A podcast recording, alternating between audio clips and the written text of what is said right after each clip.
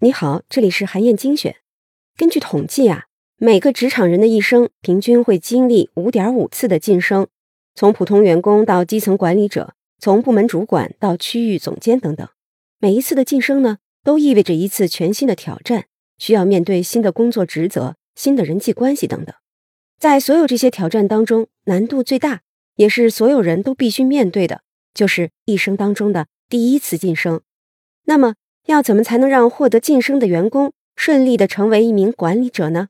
《胜任》这本书的作者，哈佛商学院的教授迈克尔·沃特金斯，他就提出了从员工转型成管理者的三点建议。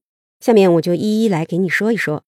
第一个建议呢，是从员工到管理者，就要让自己从专家变成通才。现在的职业分工啊，越来越细，很多时候，即使是同一个部门的人做的工作，也有很大的差别。一个新进的管理者。必须要超越自己的专业领域，既要熟悉部门里各个岗位的工作，还要了解其他部门的规则。比如，一个过去主要做 to B 销售的人，现在被提拔成了销售部的经理，那么他就要知道本部门负责 to C 销售的同事是怎么工作的，还要知道财务部门更看重的是毛利率还是现金流。换句话来说呀，就是在沟通的过程里呢，要使用对方的思维方式和专业术语。这样才能取得最好的协作效果。此外呢，还应该懂一些心理学和管理学的知识，因为这样能让沟通更顺滑，更好的激发下属的积极性，提升工作效率。当然，做一个通才，并不是要变成一个事必躬亲的超级员工。管理者要懂得抓大放小，充分授权，这样才能有时间精力去思考大事儿，接触新事物，捕捉新机会。给新进管理者的第二个建议啊，是要从战士变成外交家。作为一个员工呢，面对的大部分问题都是有确定答案的，只需要考虑怎么打赢眼前的仗，解决眼前的问题就行了。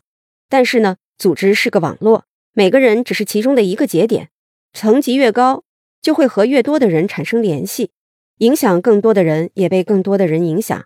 所以，一旦成为了管理者，一个人就会面临很多自己再努力也解决不了的问题，比如本部门的业务需要其他部门配合。怎么才能达成目标的统一呢？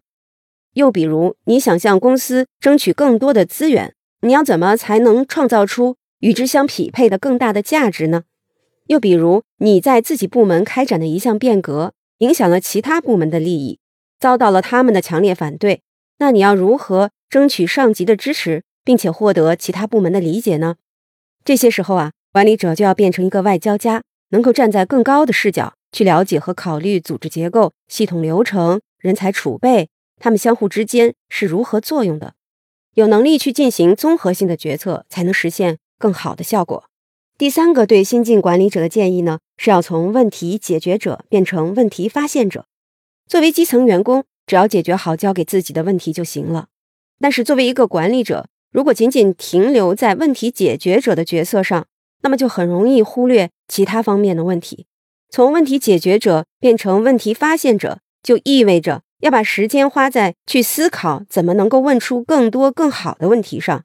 你可以试试下面几种方法，比如相邻式提问。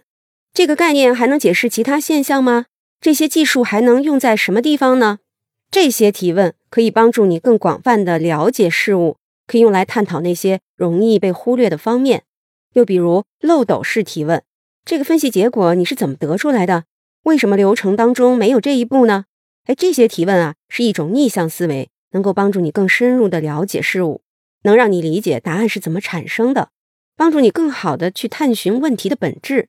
再比如拔高式提问，更根本的问题是什么呢？我们讨论的方向是正确的吗？这些问题呢，能激发你的全局思维，把你带到一个更高的层面，看清问题背后的全貌，帮助你做出更好的决策。就像爱因斯坦曾经说过的，提出一个问题呀，往往比解决一个问题更重要。应该说呢，从员工到管理者是一个人职业上升通道里最重要的一步。如果能够顺利的从专家到通才，从战士到外交家，从问题解决者到问题发现者，那么不仅你个人的职业发展能更快更好，组织呢也会从中获益良多。采用这些方法呀，平均能让新晋管理者。进入状态的速度提高一倍。